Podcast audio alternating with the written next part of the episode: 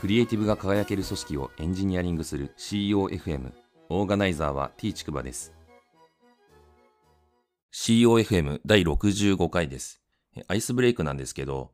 YouTube でですね新日本フィルテレワークでパプリカやってみたっていうですねあの動画を見たんですけどあすごいですね。涙が止まらなかったんですよね、これを見て。あの、新日本フィルハーモニー交響楽団っていうところがですね、人が集められないということで、こういうクリエイティブ集団みたいな人たちがですね、イベントできないわけですけど、彼らがオンラインで繋いでパプリカを演奏してたっていう動画なんですけど、グッとくるものがありましたね。やっぱ皆さんがその自宅とかそれぞれの環境で繋いで、えー、同じ音をこう奏でてるっていうだけの、まあ、動画なんですけど、言語化しづらい、なんか今コロナウイルスで大変な状況の中でみんななんかちょっとこう、もやっとしているっていう感じだと思うんですけど、まあそういう時にこそですね、こういう音楽ってやっぱ人を元気にさせるんだなっていうふうに、改めて感じました。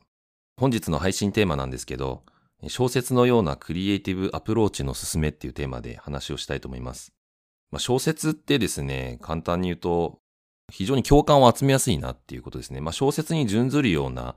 クリエイティブなアプローチであれば同様かなというふうに思います。先ほどアイスブレイクで紹介した音楽なんかもその一つなんじゃないかなと思うんですけど、えー、まあこの理由としてはですね、ま理論的な話に終始するとですね、抽象的で分かりづらいっていう問題があるかなっていうふうに思います。この理論的な話についていける人はいいんですけど、うん、それが分からなかったりするとですね、断片的なところを捉えて、批判する人たちも出てきたりとかしてですね、まあ、いわゆるためにする批判みたいなのを招きやすいなっていうふうにも思います。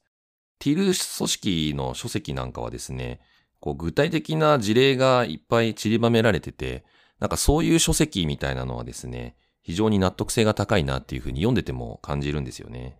私自身はですね、この小説みたいなアプローチっていうのは、人のですね、理論というか理性に訴えるというよりは感情に訴える側面っていうのがあって、で、それが共感を生み出すんじゃないかなっていうふうに思います。例えばですね、TOC、あの制約理論ってやつですね。これを紹介しているザ・ゴールっていうすごく有名な書籍があるんですけど、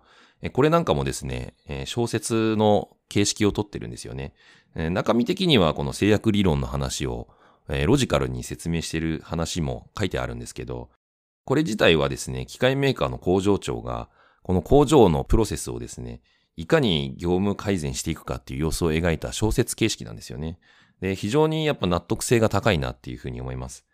最近だとですね、コロナウイルスの影響で、えー、孫のためにマスクを並んで買うおばあちゃんの漫画みたいのがツイッターでバズってましたけど、えー、これなんかもですね、そのおばあちゃんが毎日並んでてっていうことで、無駄にそのドラッグストアに並ぶ人って今ちょっと批判される的にもなると思うんですけど、逆にその孫のために私が守んなきゃいけないっていうその思いがあって並んでたんだっていう裏側のエピソードを通して共感を生むってやつですね。62回の配信で紹介した金子みすずの詩なんかもまさにこういうアプローチなんじゃないかなと思います。小玉でしょうかっていう詩を紹介したんですけど、遊ぼうって言うと遊ぼうって言うっていう、まあ嫌いって言うと嫌いって言うみたいな話なんですけど、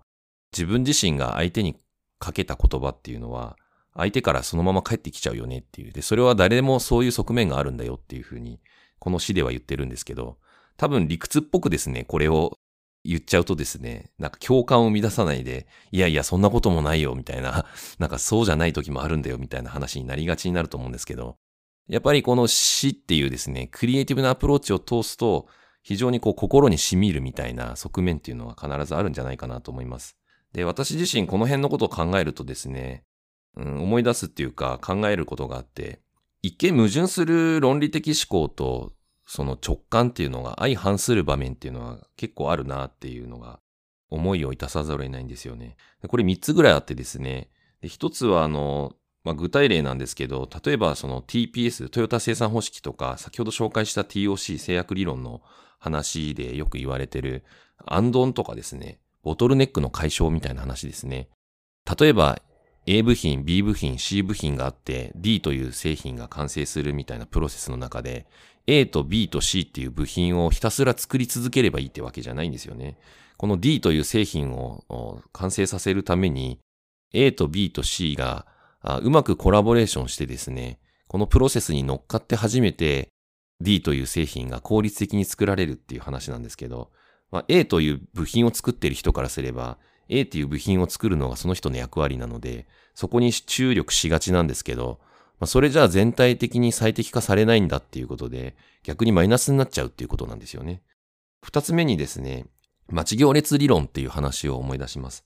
いろいろとですね、計算式はまあ複雑な数式があるので、ちょっとここでは具体的な話は差し控えたいなとは思うんですけど、まあ要はですね、なんかコンビニの窓口があって、その処理時間が一定かかっていて、で、後ろにこう並んでる人たちがいて、で、どれぐらいその自分たちが待つんだっていうその時間をですね、いろいろ計算するっていう数式があります。で、この辺は数学的にですね、いろいろと証明されている分野でもあるんですけど、この窓口の数と処理の時間がですね、え早くなればですね、待ち時間はその劇的に改善するんだと。例えば、窓口とかがですね、2倍になると、その待つ人の時間っていうのは2倍以上なんですよね。もっともっと待つ時間が短くなるっていう。これって直感には反するんですよね。でもなんか実際にこう数式で表すとちゃんと理解ができるっていうまあ話です。三つ目にですね、アジャイルとかリーン開発でよく言う話で、これも結構直感と反する部分っていうのがあったりするんですよね。例えばその一度に全部計画して作らないみたいなことをアジャイルとかリーン開発ではよく言うんですけど、こういうのもですね、めんどくさいから一発でちゃんと計画してかっちり固めてから作った方がいいじゃんみたいな風に思いがちになると。でこれも直感にはちょっと反する部分があります。この辺の話をですね、踏まえてですね、私自身が、あの、思っていることがあって、SIR とかですね、SES とか、旧来型のヒエラルキー型の組織っていう形でやったりしてるっていうプロセスで、システムを開発してる現場って未だにたくさんあるんですけど、まあ、特に日本ではですね。で、ただこういう問題点を話してもですね、ポジショントークとかっていうふうに言われて、異文化コミュニケーションに陥りがちなんですよね。でこういうのはですね、どこまで行っても平行線 になっちゃうんですよね。なので、私が例えばヒアリングした人とか、私の体験をもとにですね、小説を書いた方がよっぽど共感してもらえるんじゃないかなとかも思ったりします。私自身いずれ書きたいななんて勝手に思ってんですけど、逆に言えばですね、こういうプロセスだと否定しづらいんですよね。なんでかっていうと、その体験っていうのは一定真実性があるので、で、その体験を踏まえて自分はこう感じたっていうのは否定しづらいことなんですよね。いやいや、お前のその体験間違ってるよって言えないじゃないですか、なかなか。私自身がですね、COFM で体験ベースで語っているっていう理由も、クリエイティブなプロセスっていうのは、体験からベースにですね、話を展開していく方が共感を集めやすいんじゃないかなっていうふうに思っているからっていうところですね。第65回の配信は以上です。